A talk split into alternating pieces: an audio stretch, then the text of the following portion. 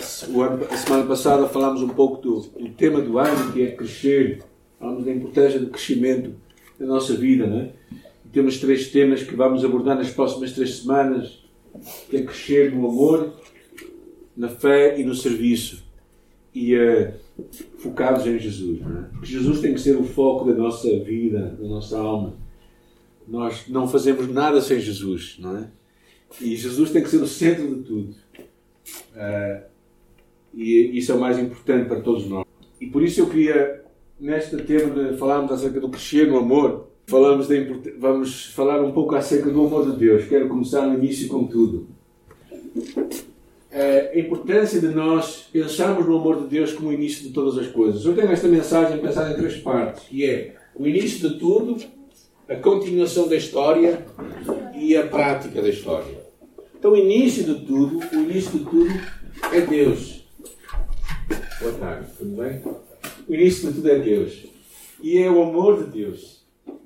E eu gostava, eu gostava que pensássemos este amor de uma forma tão interessante que Jesus, que Deus escreve o seu amor. E, e, o amor que Deus às vezes expressa no Velho Testamento é como que um amor de uma paixão, de um amor in, incrível que Deus tem. É como que um amante, não é? a falar a alguém diz assim: Tu és minha e eu te amo, como ninguém mais. E ele diz: Eu vou te ver e vou, -te, e vou casar contigo.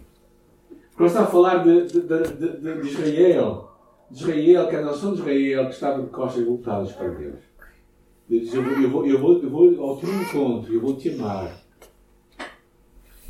E é tão interessante a linguagem de Deus. Jeremias diz: Porquanto com amor eterno te amei. Vocês já pensaram nisto? Deus não começou a amar. Certo? Deus sempre amou. Uma coisa que é eterna não tem princípio, não tem fim. Nós não sabemos o que é isso, não, é? não, não conhecemos nada eterno, pois não? tudo tem um princípio e tudo tem um fim. E Deus fala uma linguagem incrível, com amor eterno te amei, com benignidade te atraí. E então nós pensamos, depois porquê este amor de Deus? Será que Israel era assim tão especial? E ele, ele esclarece isso lá no livro do Deuteronômio. O que é que ele diz? O Senhor não tomou prazer em vós, nem vos escolheu, porque a vossa multidão era mais do que todos os povos. Mas porque o Senhor os amava. O que Deus quer dizer com isto? Quer dizer que Deus simplesmente decidiu fazer uma coisa, decidiu amar. Sabem que o amor, acima de tudo, é uma escolha, uma decisão que nós fazemos na vida. Não é um sentimento. Às vezes expressam-se sentimentos. Mas o amor não é os sentimentos. O amor acontece quando não há sentimentos.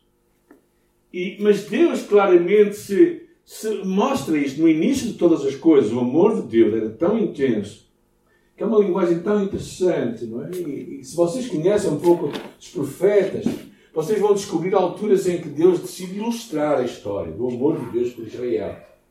E fala com um profeta, o profeta Oséias, diz assim: Olha, tu vais ter uma mulher que ser uma prostituta. Ela vai se portar mal.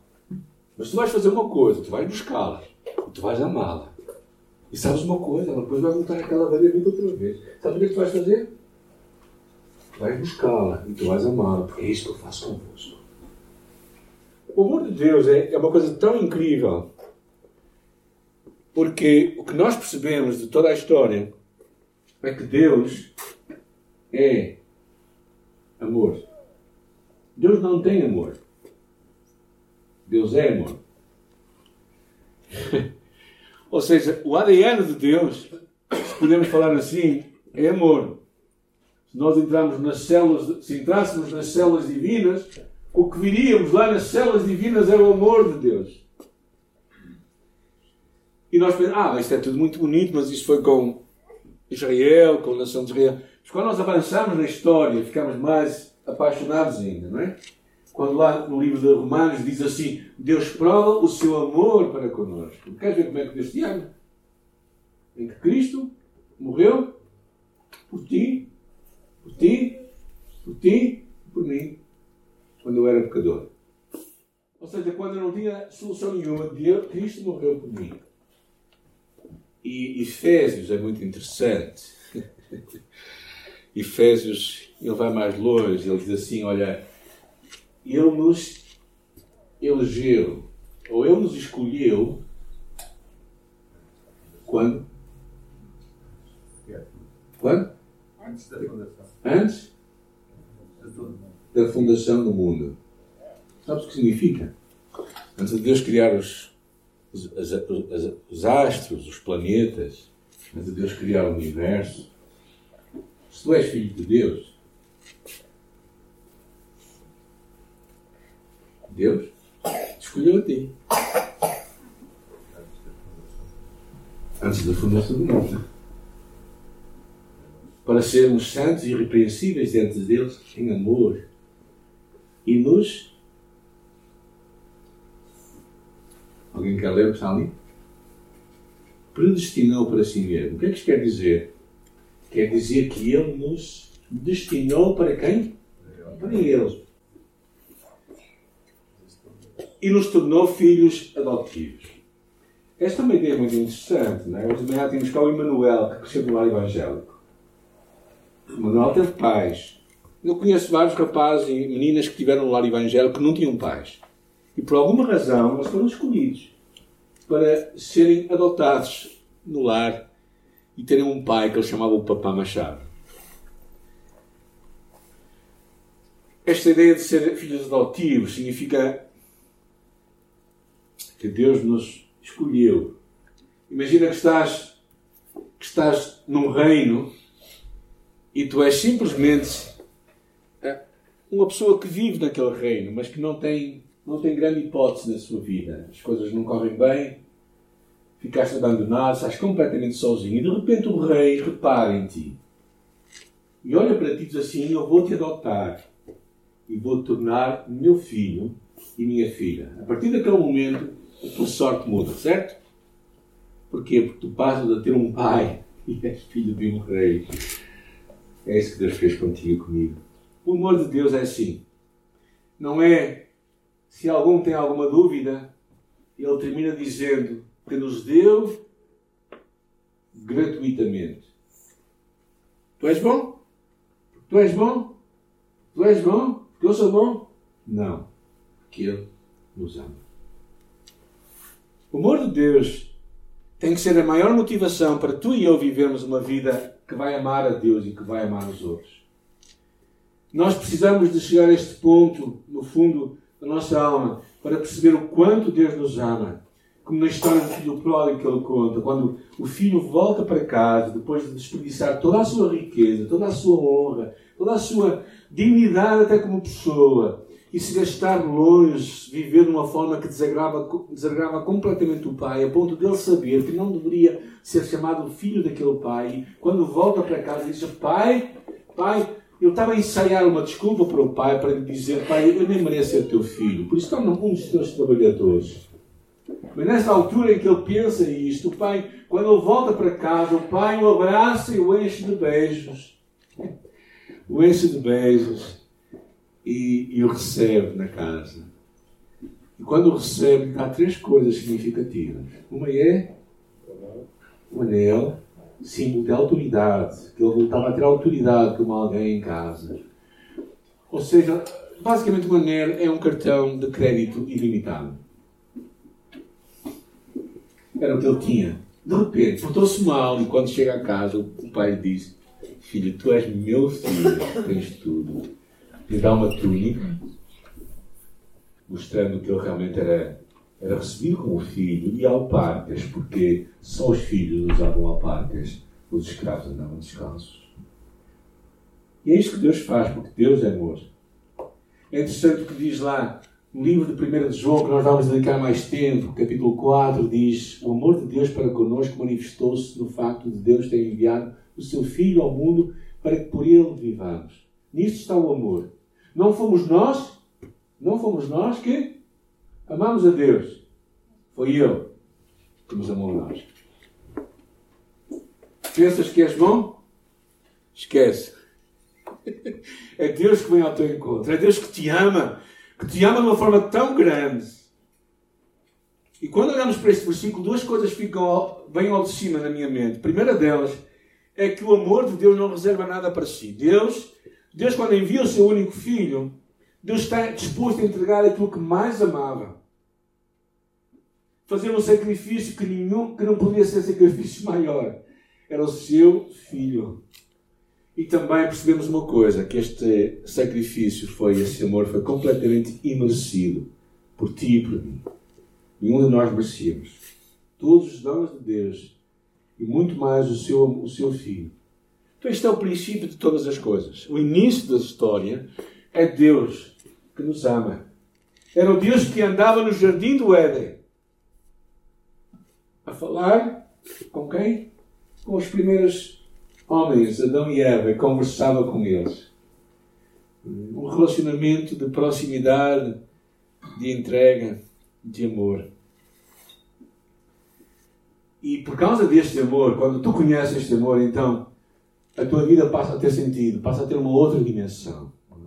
É? Este amor é como que um presente. Não é? alguém, alguém não recebeu presentes neste Natal? Alguém tem algum presente ainda para abrir, se calhar? Mas imagina que tu recebes um grande presente, né? um presente que, que te é preparado com muito carinho pela pessoa que mais te ama. E aquele presente te é entregue. Tu colocas em cima da mesa e olhas para ele e dizes assim: que lindo presente. Mas tu não abres. Não pegas nele. Não utilizas. Qual é o valor daquele presente? Bonito. O amor de Deus é assim. O amor de Deus é nos entregue como um presente. Mas tu e eu temos que receber na nossa vida. Mas tu e eu temos que, de uma forma ativa, dizer obrigado, Deus. Obrigada pelo teu amor por mim. Obrigado porque eu recebo hoje esse amor. Esse amor que veio ao meu encontro quando eu era pecador ainda, quando eu estava longe de ti. Quando nós recebemos este amor, então a nossa vida passa a ter outra dimensão.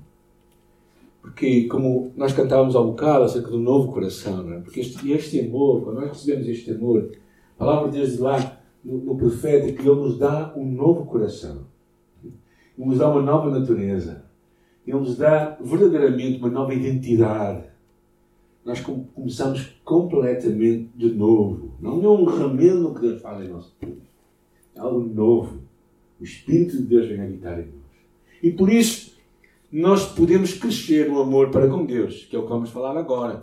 Crescer neste amor para com Deus, de começar a entender que amar a Deus é a única resposta sensata que nós podemos dar a tão grande dimensão de amor.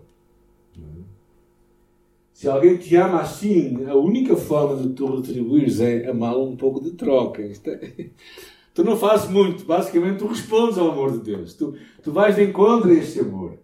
Não é? Por isso é que aquela palavra de Jesus diz: Ama o Senhor teu Deus de todo o teu coração, alma, força e entendimento. É, é uma chamada muito interessante. Amar a Deus é esta compreensão de que Ele, Ele, Ele merece tudo o que nós temos para lhe entregar. Na verdade, diz lá a primeira de João, nós amamos porque Ele nos amou primeiro. O amor que nós damos a Ele é algo que vem de volta. O amor, o amor humano basicamente é uma resposta a este amor divino. Amamos porque Ele nos amou.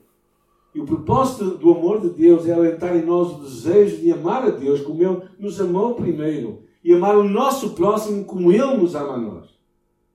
Por isso, o amor humano não é um produto do coração humano. Não é algo que o, amor humano, que o coração humano possa ter criado por sua própria conta, mas é a resposta ao amor de Deus. Quando Deus, quando nós amamos a Deus, nós estamos basicamente a expressar o ADN de Deus. Ou seja, porque o ADN de Deus, as células de Deus, se puséssemos assim, é amor, e Ele está em nós, o que é que as nossas células têm? Amor.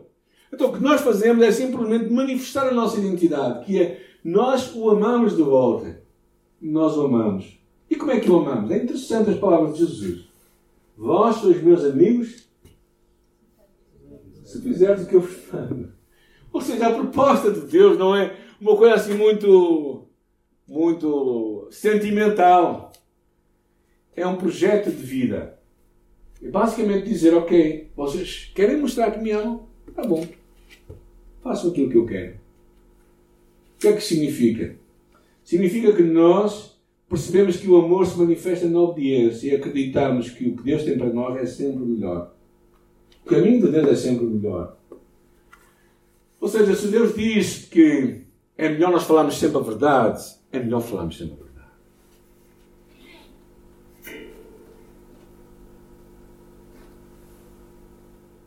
Se Deus diz que nós devemos estar em comunidade para conhecer a Deus e congregarmos, então é melhor congregarmos. Ou seja, não há outra forma de amarmos a Deus. A forma de expressarmos o nosso amor a Deus é uma obediência. Fazemos o que Ele quer. E por isso a continuação do amor de Deus que vem à nossa vida, para nós voltarmos para Ele, é nós vivemos uma vida de obediência. Claro, uma obediência também que vai expressar-se no amor à, à, pessoa que está ao nosso lado. Né? E é interessante este versículo lá na primeira carta de João. Alguém pode ler? O seu mandamento? Creiamos no nome do seu Filho Jesus e nos amemos uns aos outros. É interessante este versículo. Parece que há dois mandamentos aqui, né? O seu mandamento é este. Tem duas partes. Vamos pôr assim. Mas tudo como é interessante. Ele diz criamos no nome do seu Filho, ou seja, a primeira parte é crer em Jesus. E porque cremos em Jesus, então nos vamos amar uns aos outros. Mas esta ligação é muito interessante, não é? Porquê? Porque isto vai revelar a nossa identidade. Ah, o amor nos irmana com Deus. Aquele que permanece amor, permanece em Deus. Ou seja, quando tu amas, tu mostras quem é o teu Pai. Por isso é que ele diz lá na carta de João que quem não ama não conhece a Deus. E ele é um bocado duro. Porque verdadeiramente, se nós. Porque pensem comigo, vamos agora pensar, não é? É como. Vamos falar assim, vamos falar em português, não é? Se nós dizemos que somos portugueses e não sabemos falar português, então não somos portugueses. Podemos ser qualquer outra coisa, menos portugueses. Porque deveria ser natural nós falarmos português, porque somos portugueses, não é? Se nós, se Deus é um Deus que ama, se a natureza de Deus é amor, então nós só podemos amar. Não há escolha. Ou seja, nós não podemos escolher não amar. Porquê? Porque, porque é inaturo, não é natural. Porque só se Deus ama, então nós temos de amar. É interessante o comentário de alguém que diz o amor humano é o resplendor de algo na própria natureza divina. E, e 1 de Pedro diz que nós temos a semente de Deus, ou seja, a semente do amor foi colocada na vida de todos os filhos de Deus. E por isso devia ser natural amar. Daí que o Evangelho, Jesus, na, naquele episódio, já perto do final da sua vida, aqui na terra, em João capítulo 13, ele diz: Nisto conhecerão todos que sois meus discípulos, se cantardes bem. Se a marca é verdadeiramente o amor. É isso que vai mostrar a natureza de Deus em nós. Uh, e uh, a carta de João, se acompanhar, se quiserem ler a primeira carta de João, é muito interessante, fala muito do amor. A primeira carta de João, capítulo 4, versículo 12, diz assim: uh, Ninguém jamais viu a Deus. Viram a Deus? Viram a Deus? Não. Mas ele diz a seguir: se amarmos uns aos outros, Deus permanece em nós. Não podemos ver Deus porque Deus é Espírito. Mas vemos o efeito de Deus. Não podemos ver o vento. Vem o vento? Acho que vai estar muito vento agora para esses dias de frio, não é? Mas vemos o efeito do vento. Não podemos ver a eletricidade, mas colgamos aos dedos vamos senti-la. Agora, também não podemos ver o amor, mas vemos o efeito do amor. Então, quando Deus chega aos homens, esse fica coberto com o amor de Deus e o amor aos homens. E podemos conhecer a Deus através do efeito de Deus em nós. Graticidade, é?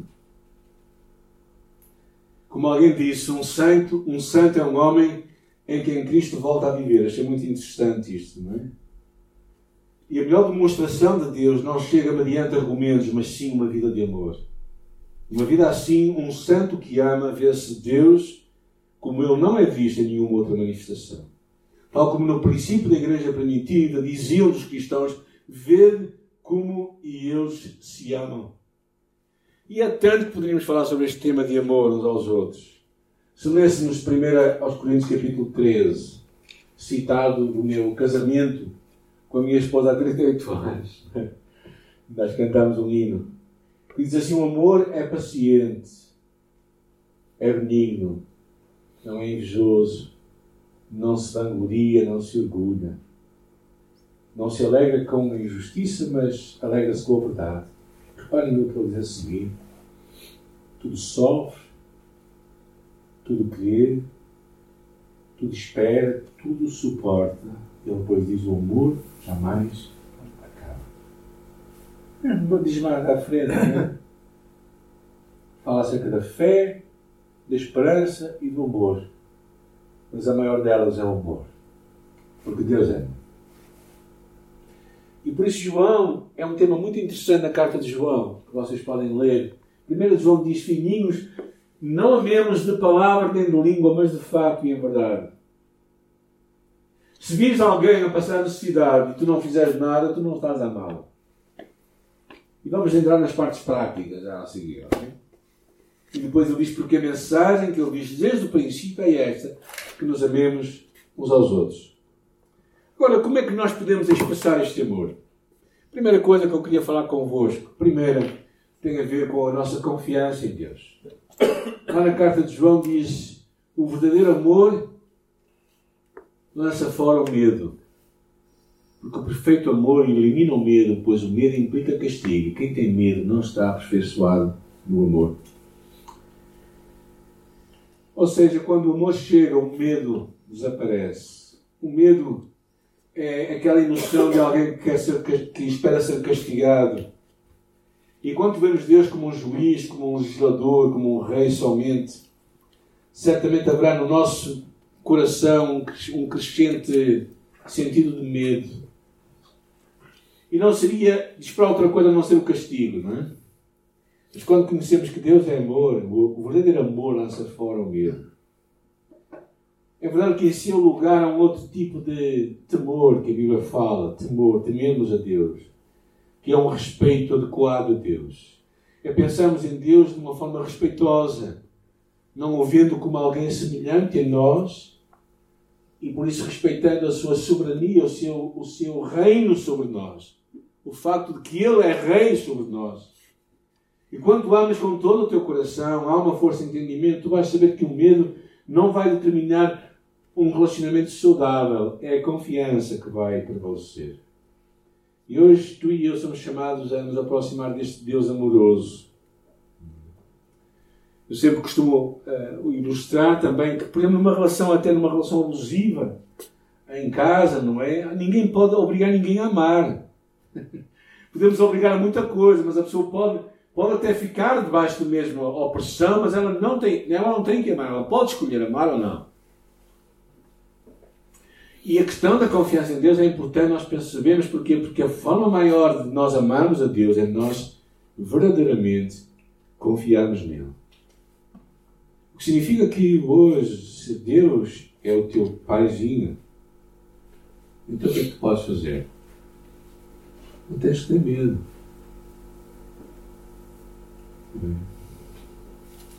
Quando nós éramos pequenos, não é? Eu sempre. Por isso é que Jesus diz, não é? que nós sejamos como crianças. Porque uma criança sabe que o pai sempre vai estar lá. Uma criança, quando acorda, não pensa: como é que vai ser o meu trabalho hoje? Será que a coisa vai correr bem? Vou viver ansioso? Não, uma criança, normalmente, agora já existe quase abominações, infelizmente, pela sociedade em que estamos a viver, não é? Mas uma criança normal é uma criança que, que não tem preocupações assim dessas. Ela acorda e fica à espera de quê? que o pai, que a mãe põe uma mesa para eles comerem. É isso que eles esperam. Eles confiam. E tu e eu temos que chegar a esse ponto de confiança em Deus. Não, não significa nós não fazemos nada, mas nós fazemos sem a ansiedade, sem a consumição, sem o, o desespero. Confiança em Deus não é irresponsabilidade, mas confiança em Deus é descanso em Deus. E quando nós percebemos que Deus nos ama verdadeiramente, então nós ficamos confiantes que a coisa vai cair certa. Nós não sabemos o final da história, mas ela vai, ela vai correr. E nós podemos confiar em Deus. Se calhar tu estás a passar um tempo difícil na tua vida. É? E estás a dizer, mas quando é que isto vai terminar? Ok, eu sei que é normal pensarmos assim. Mas sabes uma coisa? Vai terminar bem. Se tu estás com Deus, vai terminar bem. Talvez não como tu pensas. Não é muito bem, né? Ou como, como a falámos eu e a Jacinta, quando, três anos atrás, ela passou pelo cancro. E nós ouvimos aquela palavra e nós ficamos em paz. Ficamos em paz porquê? Não sabemos se ela ia ser curada. Mas ficamos em paz. Porque confiamos em Deus. E a confiança em Deus tem que se manifestar nestas alturas. Quando nós amamos a Deus, nós não podemos fazer outra coisa a não ser confiar nele.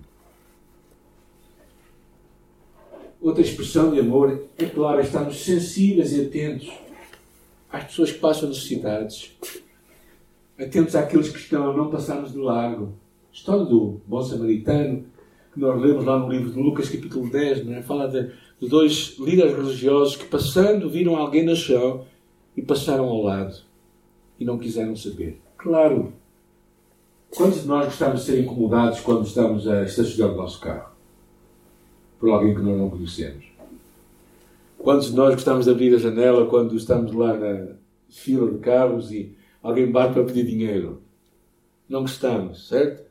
Às vezes desviamos o olhar. Eu estou a dar uma testemunho, ok? Não estou a falar de nenhum de vocês.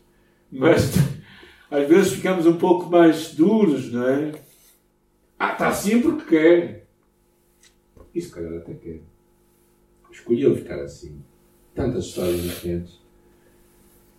A questão é que não podemos deixar que o nosso coração fique duro, não podemos deixar de ter compaixão. Não podemos deixar de vez em quando de, de parar e falar com a pessoa e perguntar o seu nome, de onde é que ela vem, o que, é que ela está a fazer, se eu posso ajudar. E precisamos ser sensíveis, precisamos. O maior inimigo do ódio, do amor, não é o ódio, é a indiferença. É isto que, calhar, todos nós vivemos muito nos dias de hoje. Não é? Terceira coisa, talvez mais do que todas, é partilharmos Jesus e o Evangelho de Cristo. Partilharmos esta mensagem, que é uma mensagem realmente que precisa de ser partilhada, porque é a melhor coisa que podemos dar a alguém a história de um homem chamado Jim Elliot, que nasceu no ano da minha mãe, em 27, e morreu em 55, jovem ainda. Estudante da Bíblia, na altura buscava a direção de Deus quanto ao seu futuro, numa conferência missionária. E no diário da sua faculdade ele escreveu assim: Pai, se tu permitires que eu vá para a América do Sul trabalhar para ti e morrer, deixa-me ir em breve. Jim Elliot saiu com três colegas dele, missionários, no Equador, junto aos índios Alcas. Em 1955, os quatro foram mortos por aquela, aquela população índia.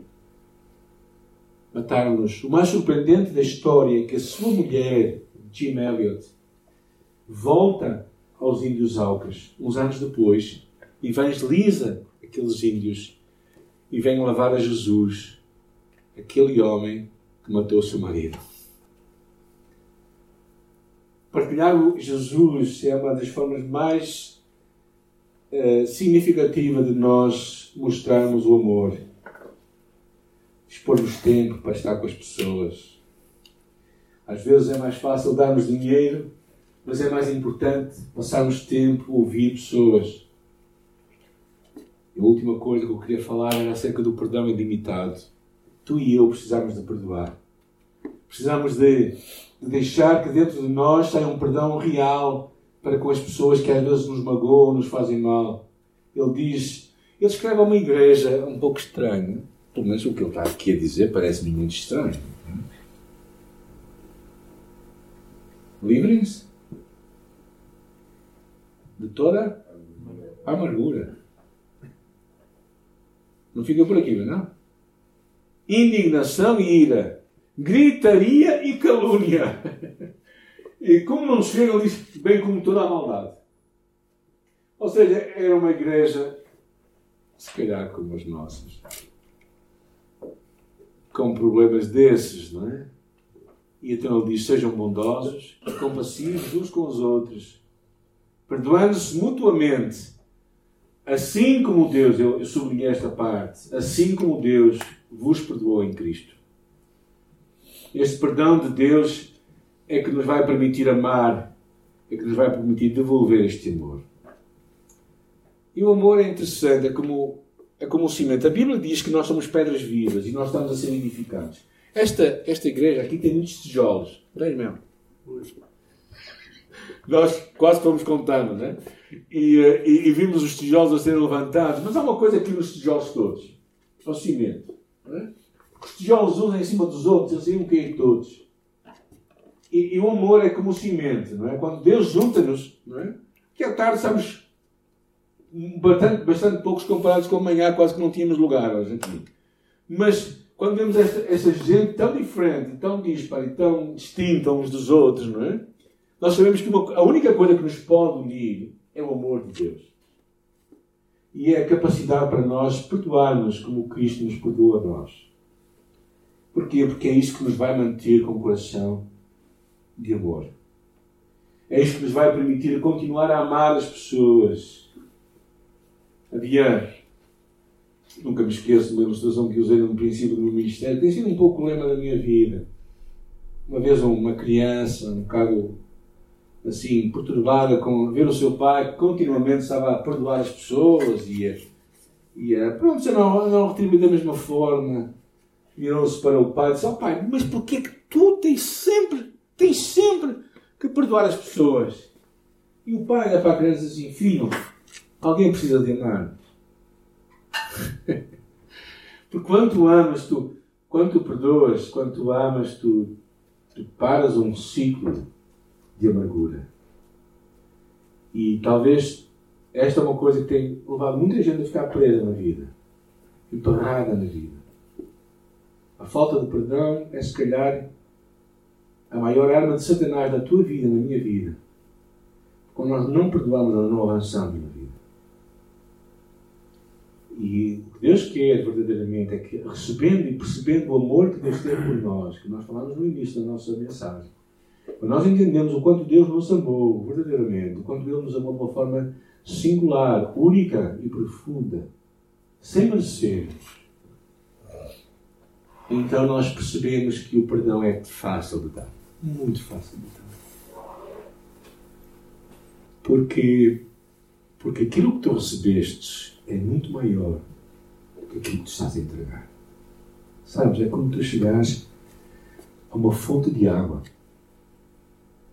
em que a água está sempre a sair e tu começas a encher os teus garrafões e depois vais espalhando-os pela rua e vais entregando.